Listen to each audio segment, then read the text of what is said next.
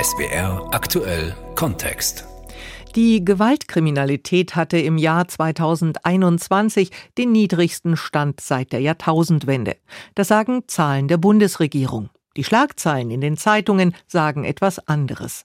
14-Jährige begehen Kapitalverbrechen. Menschen werden auf offener Straße abgestochen. Schockanrufer bringen das Verbrechen bis ins Wohnzimmer. Das ruft Ängste hervor, verunsichert und lässt nach härteren Gesetzen rufen.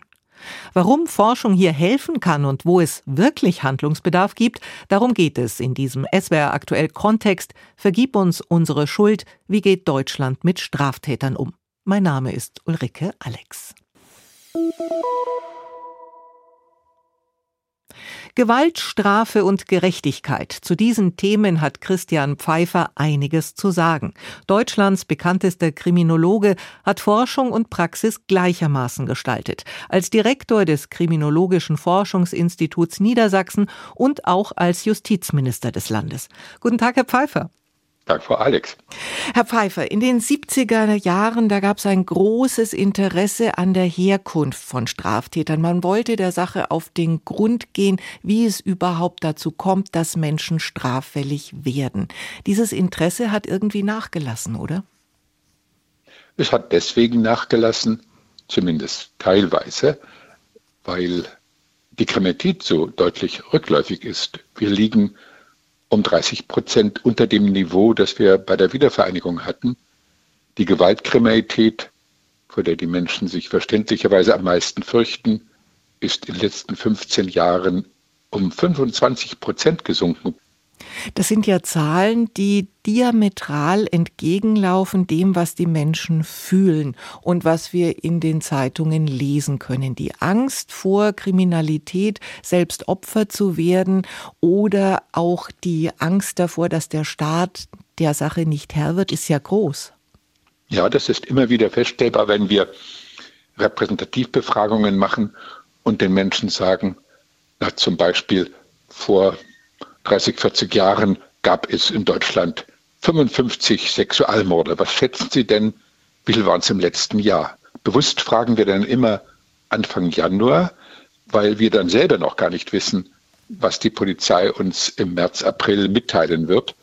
Und dann zeigt sich später, dass die Sexualmorde um 90 Prozent rückläufig sind. Auch andere Schwerdelikte wie Schusswaffentötungen sind stark rückläufig. Je schwerer die Taten, umso stärker der Rückgang. Eine These, die die Menschen einfach zunächst mal gar nicht glauben können, weil die Medien sie so ganz anders täglich informieren. Worauf führen Sie das zurück? Wenn ich hier schwarz auf weiß die Zahlen habe, die Statistiken gibt es, die werden auch veröffentlicht und dann dringen die nicht durch? Die dringen deswegen nicht durch, weil sich Kriminalität gut verkauft. Die Einschaltquoten sind hoch, wenn man grauenhafte Delikte vermelden kann. Ich kann mich noch erinnern an ein Gespräch mit einem Sat1 äh, mächtigen Menschen, der mit mir auf einem Podium saß und er sagte, aber Herr Pfeiffer, versetzen Sie sich mal in meine Lage. Ich kriege den Auftrag, die neueste Entwicklung der Renten darzustellen. Ja, wenn ich da das ankündige und demnächst in Nachrichten Top 1 Meldung ist die Renten, schalten die Leute ab. Wenn ich aber sage, erst bringe ich etwas über die Renten und dann kommt leider der Bericht über einen grauenhaften Mord auf der Toilette eines Kinderheimes, dann bleiben alle dran. Und dass der Mord in Indien war, interessiert gar keinen mehr. Schauen wir auf Gewalttaten, die gerade jetzt Schlagzeilen machen.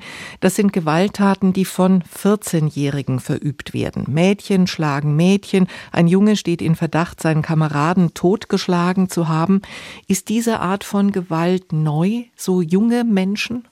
Nein, gab es schon immer und früher auch häufiger als heute.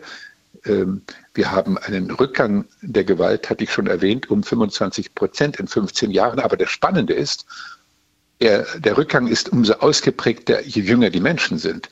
Also bei Jugendlichen minus 46 Prozent, bei Heranwachsenden minus 44 und so weiter. Die einzige Gruppe, bei der wir einen Anstieg der Gewalt verzeichnen können, sind die ab 30-Jährigen, die im Durchschnitt freilich schon um die 50 sind.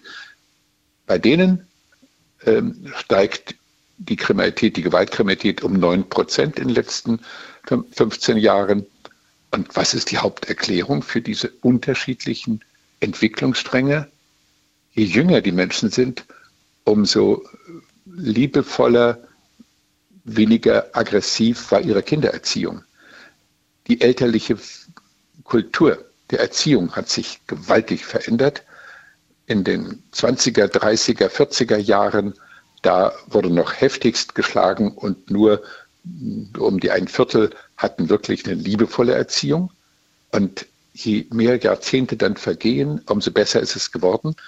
Einen gewissen Durchbruch bekam diese Entwicklung mehr Liebe, weniger Hiebe durch eine Rede. Astrid Lindgren hatte 1978 den Friedenspreis des deutschen Buchhandels bekommen und wollte eine fulminante Rede halten mit der Überschrift Niemals Gewalt gegen Kinder. Aber dann erhielt sie ein Schreiben, gnädige Frau, verzichten Sie doch bitte auf diese Rede. Es wäre eine zu große Provokation für das deutsche Volk. Das würden die Menschen überwiegend doch als übergriffig empfinden, wenn sie uns solche Erziehungsratschläge geben wollen. Also kommen Sie nach Frankfurt, lassen sich ehren und preisen in der, in der Paulskirche und dann ist alles gut. Und sie schrieb dann drei Tage vorher per Telegramm, dann komme ich nicht, wenn ich nicht reden darf. Und durfte dann reden, weil der Bundespräsident angemeldet war und die Haute Volée Deutschlands und das Fernsehen und so weiter. Also sie durfte reden und diese fulminante Rede hat Wirkung hinterlassen im besten Sinne. Äh, auf einmal stiegen drastisch die Zahlen der Menschen, die in die Kinderschutzvereine lokal gingen, die sich kümmerten. Die Forschung wurde aktiviert. Wir erlebten einen Wandel der schließlich 22 Jahre später dazu führte, dass der Deutsche Bundestag jegliches Schlagen von Kindern verboten hat.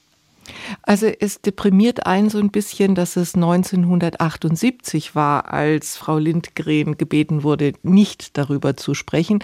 Auf der anderen Seite toll, dass es Wirkung gezeigt hat. Aber wenn ich heute davon erfahre, dass eben 14-Jährige straffällig werden, kommt dann nicht die Frage hoch, wenn ich so jung so schwere Straftaten begehe, bin ich überhaupt noch in die Gesellschaft integrierbar? Was muss ja, passieren? Zum Glück ja. Also es gibt ja Forschung darüber, Menschen, die so schwere Straftaten begehen wie dieser 14-Jährige, der einen Gleichaltrigen mit Steinen getötet hat. Da gibt es ja Forschung darüber, wie sich bei denen der Strafvollzug auswirkt. Und die bekommen natürlich Therapie. Und diese Therapie hinter Gittern ist erstaunlich wirkungsvoll. Man denkt, naja, im Knast werden alle schlimmer. Stimmt gar nicht. Es gibt viele, die davon doch beachtlich profitieren, die persönlichen Gewinn daraus ziehen, dass sie hier die Chance haben zu reflektieren, was sie so hat werden lassen und die davon wegkommen wollen. Nicht bei jedem gelingt das, aber ich habe erstaunliche Biografien mitverfolgen können, in denen das Gefängnis genutzt wurde von den Betroffenen dass sie selber sich verändern. Stichwort Debatte. Sie sagen in Ihren Büchern immer wieder, Liebe und Gerechtigkeit sind unsere besten Waffen gegen Gewalt. Andere würden sagen, Härte und Unnachgiebigkeit. Wie kann man da überzeugen? Durch Daten, indem man einfach nüchtern forscht. Ich habe die Chance gehabt, in München eine Forschung zu machen, die es ja in der Form vorher gar noch nicht gegeben hat. Jeder Richter, jeder Jugendrichter in München bekam seine Klienten per alphabetischem Zufall. Die einen, der erste von A bis B, der nächste B bis C. Wenn man dann nur die Deutschen nimmt, haben die Richter alle identisch zusammengesetzte Gruppen von Tätern, die nun freilich unterschiedlich behandelt wurden. Der eine Richter war sehr milde und begründete das mir gegenüber in einem persönlichen Interview damit, der Meierpfeifer Wissensschutz war, ich war ja selber der größte Schläger auf dem Schulhof und die haben mich gefürchtet. Ich war so jähzornig. Immer wenn es wütend war, habe ich gleich zugeschlagen. Das habe ich langsam verlernt.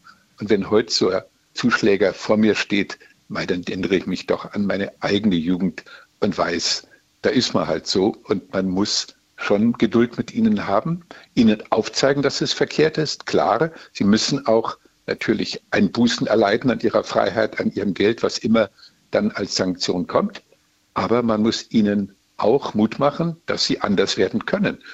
Und das Spannende ist, dass ich habe dann die sechs mildesten Richter zu einer Gruppe zusammengefasst und die sechs härtesten.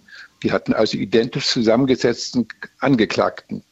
Aber die Milden hatten deutlich weniger Rückfall, weil sie mehr persönliches Vertrauen demonstriert haben und organisiert haben, dass die was lernen können durch gemeinnützige Arbeit, durch ähm, soziale Kontakte, durch Trainingskurse, durch engagierten Umgang mit ihnen, durch beauftragte Sozialarbeiter, die das toll gemacht haben. Also von daher war das ein klarer Nachweis, die Richter, die jeden zweiten oder wenigstens jeden dritten in den Jugendarrest steckten, die haben Schaden gestiftet. Es ist bewiesen, dass Härte sich nicht auszahlt bei den Betroffenen. Und die Abschreckung funktioniert ohnehin nur, wenn das Erwischtwerden-Risiko hoch ist. Wer glaubt, er kommt mit allem davon, den juckt es gar nicht, was der Staat mit den Angeklagten betreibt. Was heißt denn in diesem Zusammenhang Gerechtigkeit? Wenn ich sehe, die einen Jugendlichen kommen zu den Richtern, die alles richtig machen, ja, und die mhm. anderen kommen zu denen, die fest zementiert sind, ähm, auch in ihren Vorurteilen, ja, dass es nur mit Härte geht. Gerechtigkeit sehe ich da wenig. Jeder bemüht sich und es menschelt nun mal. Wir können nicht die Richter vorher prüfen, wie sie denn vielleicht sind. Nein, nein, das geht nach Recht und Gesetz. Man kriegt den Richter, der qua den Regeln, äh, der, der Regeln, die bekannt sind, für einen zuständig ist. Das muss man aushalten. Das ist auch gerecht, dass man in diesem System das erdulden muss, was dann die Justiz mit einem macht. Außer der Richter verletzt das Recht, aber das kommt höchst selten vor, dass er völlig gegen die Normen geht. Also von daher das ist das System, mit dem müssen wir leben. Dazu gibt es eine Berufung, eine Revision, wenn Rechtsfehler passiert sind. Und das ist ein in sich erstmal funktionierendes, gut funktionierendes System. Die Tatsache, dass die Jugendgewalt so deutlich rückläufig geht, obwohl die Justiz keineswegs hart ist, sie ist sehr vernünftig in meinen Augen und gelegentlich wirkt es dann schon auch sehr hart, wenn man dann fünf oder sieben oder 15 Jahre kriegt, je nachdem, wie alt man ist und wie schwer die Tat ist. Aber insgesamt betrachtet ist unser System ein doch an pädagogischer Grundorientierung interessiertes im Jugendstrafrecht und auch das allgemeine Strafrecht für Erwachsene ist nicht gnadenlos hart, sondern schaut hin, ist vernünftig. Nein, wir können stolz sein auf unser Strafrecht, weil es in einer vernünftigen Weise mit den Menschen umgeht, durchaus Härte demonstriert, wo sie nötig ist und wo auch das Einsperren unverzichtbar ist, weil die Tat zu schwer ist. Aber insgesamt gesehen haben wir ein System, was sich bewährt hat, wo wir sagen müssen, die Tatsache, dass die Gewalt rückläufig ist, dass die Kriminalität insgesamt gesunken ist, das alles beruht auch auf einer guten Polizei, die ein hohes Risiko des Erwischtwerdens garantiert und auf einer vernünftigen Justiz, die mit Augenmaß mit den Menschen umgeht. Und wieder haben wir da eine Schieflage zwischen der Wahrnehmung, also Sie sagen, unser System funktioniert, wir dürfen stolz sein, und dann, wenn es um Dinge geht wie Clankriminalität in Berlin beispielsweise, haben die Menschen den Eindruck, unser System ist zu lasch, kann dieser Art von Kriminalität nicht Herr werden. Ist es so oder ist es auch nur eine verschobene Wahrnehmung? Nein, das ist eine völlig richtige Wahrnehmung. Und da muss man leider sagen, dort, wo die Clans übermächtig geworden sind, wo sie sich nicht scheuen, ziemlich frech öffentlich aufzutreten, ähm, da hat die Polizei Handlungsbedarf und ist manchmal nicht stark genug und gut genug ausgestattet und personell nicht ausreichend besetzt. Also da äh, gibt es Schwachstellen, die man registrieren muss, die man bekämpfen muss und wo man dem jeweiligen Innenminister wünscht, dass er die nötige Unterstützung kriegt, die Dinge in den Griff zu kriegen. Also ich will nicht behaupten, alles ist bestens. Es gibt diese von Ihnen zu Recht angesprochenen Situationen, wo die Bürger verärgert sind, enttäuscht sind und mit Recht verlangen, dass hier mehr geschieht. Aber insgesamt betrachtet, wenn ich dann über die Jahre die Entwicklung der Daten anschaue, sind wir auf einem guten Kurs und dann geht es mal nach oben. Ich nehme mal nur ein Beispiel. Ähm, wir hatten in Bayern, hat die Süddeutsche gerade veröffentlicht, 50 Schockanrufe vor fünf Jahren und jetzt sind wir bei 11.500 gewesen im Jahr 2021. Das wird vom Staat nicht richtig beantwortet. Ähm, da tut er zu wenig. Ähm, beispielsweise wird das Mittel der Telefonüberwachung bei solchen Schockanrufen fast gar nicht eingesetzt, obwohl das geeignet wäre, die anrufende Person, die sich als Polizist ausgibt, mit der Stimme wie mit einem digitalen Fingerabdruck präzise zu erfassen und dann auch verfolgen zu können. Das geschieht zu wenig. Also es gibt immer mal wieder ärgerliche Vorgänge, Defizite polizeilichen Handelns, Schwachstellen der Strafverfolgung. Und da muss man eben reagieren. Und dazu sind wir in der Lage. Dann braucht es Forschung, die die Nachweise führt. Hier läuft was nicht richtig. Dann braucht es die Medien, wie die Süddeutsche mit ihrem großen Artikel über Schockanrufe. Und dann bewegt sich auch was. Sie sind ja selber Opfer eines solchen Schockanrufes geworden. Es wurde aber, es kam nicht zum Äußersten, also zur Geldübergabe.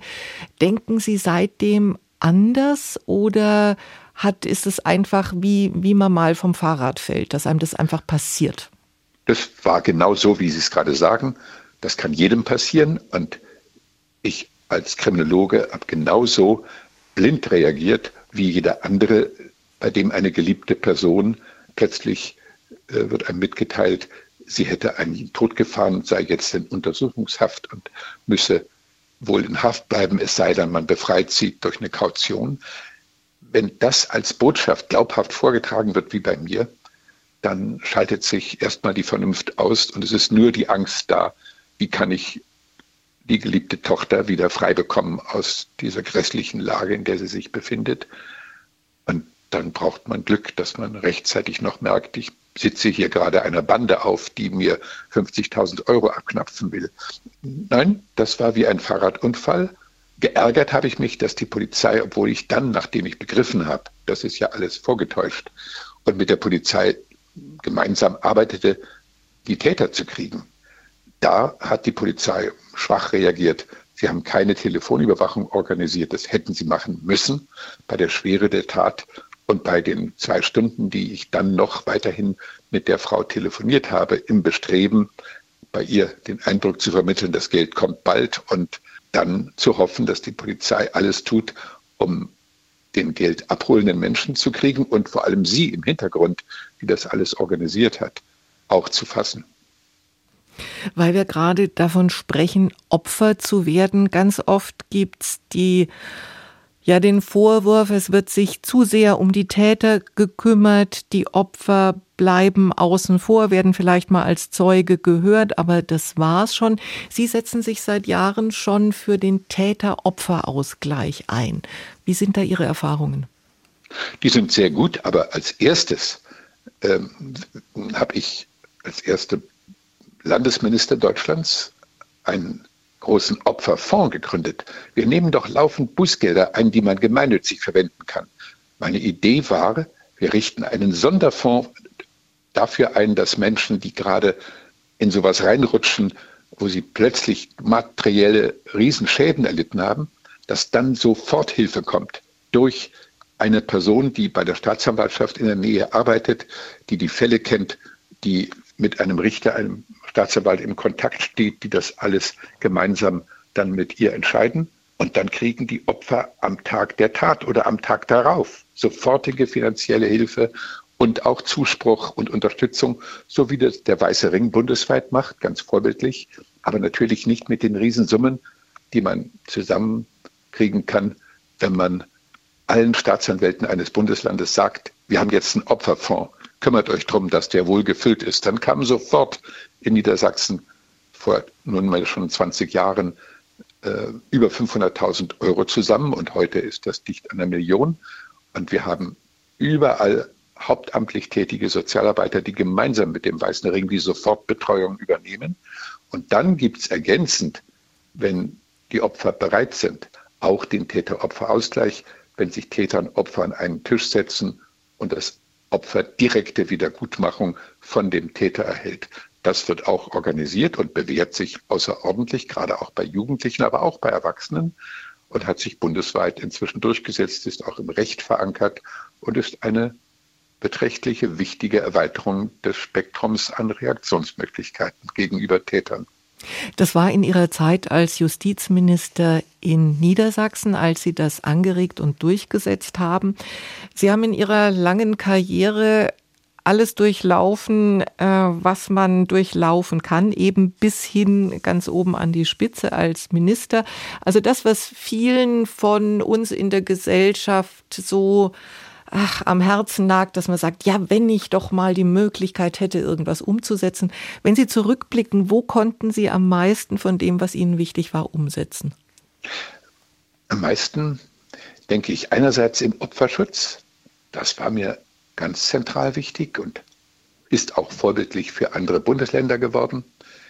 Zweitens in der Mediation, schlichten statt richten, den Menschen bewusst machen, dass man sich um diese Konflikte äh, selber kümmern kann, wenn man Unterstützung kriegt, wenn es einen kompetenten Mittler gibt, der auch in zivilrechtlichen Konflikten, in sonstigen Streitlagen, auch Streit mit dem Staat, beim Verwaltungsgericht, überall kann das Schlichten besser sein als das Richten, weil der betroffene Mensch, der hier sein Recht sucht, mitgestalten kann unter Anleitung von Profis, die das Recht gut kennen, die wissen, was rauskommt, wenn ein Richter entscheidet, die aber auch wissen, ähm, dass die Dinge schneller, direkter und manchmal sehr viel mehr Zufriedenheit auslösend bei den betroffenen beiden, ähm, wenn das Ganze am einem runden Tisch geklärt wird.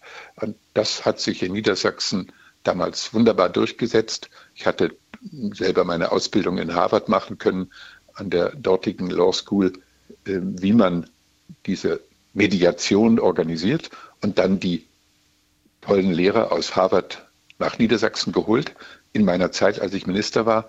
Und dann haben die uns hier das Sonderwissen vermittelt, wie man solche Konfliktschlichtung, wie man sozialen Frieden wiederherstellen kann durch Mitwirkung der beiden streitenden Parteien. Und das ist in ein ganz zentralem Punkt Kultur Deutschlands auch geworden. Das Recht wurde geändert, die Mediation ist bundesweit heute höchst akzeptiert. Aber der Startpunkt war mal ähm, in der Zeit, als ich selber die Chance hatte, die Theorie, die ich vorher im Kopf hatte, praktisch umzusetzen als Justizminister. Sie haben viele positive Dinge erlebt, die Sie weitergebracht haben aber auch grobe Zurückweisung als Flüchtlingskind erduldet. Liegt die Kunst jetzt darin, den guten Dingen mehr Gewicht zu geben als den schlechten, oder war es zum Glück nie wirklich schlimm? Es war schlimm, aber ich hatte einfach in einem zentralen Punkt Glück. Ich hatte sehr liebevolle, vernünftige, sich kümmernde Eltern, Bauern-Ehepaar, die einen großartigen Job als Eltern gemacht haben gegenüber mir und meinen Geschwistern. Dadurch hatten wir ja schon sehr viel Grundvertrauen gelernt, äh, hatten Selbstvertrauen bekommen, hatten äh, auch die Bereitschaft, uns auf schwierige Dinge einzulassen. Also es war schon die Startsituation als Flüchtling nicht so bedrohlich, weil wir enorm Unterstützung erhielten vom Staat, aber auch von den bayerischen Nachbarn, die unsere äh, Nächsten auf den Bauernhöfen umgebend von uns waren. Es war immer wieder die Erfahrung, wenn man gut mit dem Gegenüber umgeht, kriegt man viel zurück. Das hat meine Kindheit, meine Jugend geprägt und ist die Basis für vieles geworden. Aber die Quelle vom Ganzen ist ganz sicher die gewaltfreie, liebevolle Erziehung gewesen, die ich erleben konnte und die großartige Unterstützung und auch ähm, ja, die Zuversicht, dass man Dinge positiv beeinflussen kann und dass man Menschen, die das Glück einer solchen Erziehung nicht hatten, später auf die Beine helfen kann, indem man Grundmuster entwickelt, die Unterstützung bedeuten. Herzlichen Dank, Christian Pfeiffer, Kriminologe und Autor zahlreicher Bücher zum Thema Gewalt, Strafe und Gerechtigkeit. Danke Ihnen. Und das war der SWR Kontext. Vergib uns unsere Schuld. Wie gehen wir in Deutschland mit Straftätern um? Mein Name ist Ulrike Alex. Danke fürs Zuhören.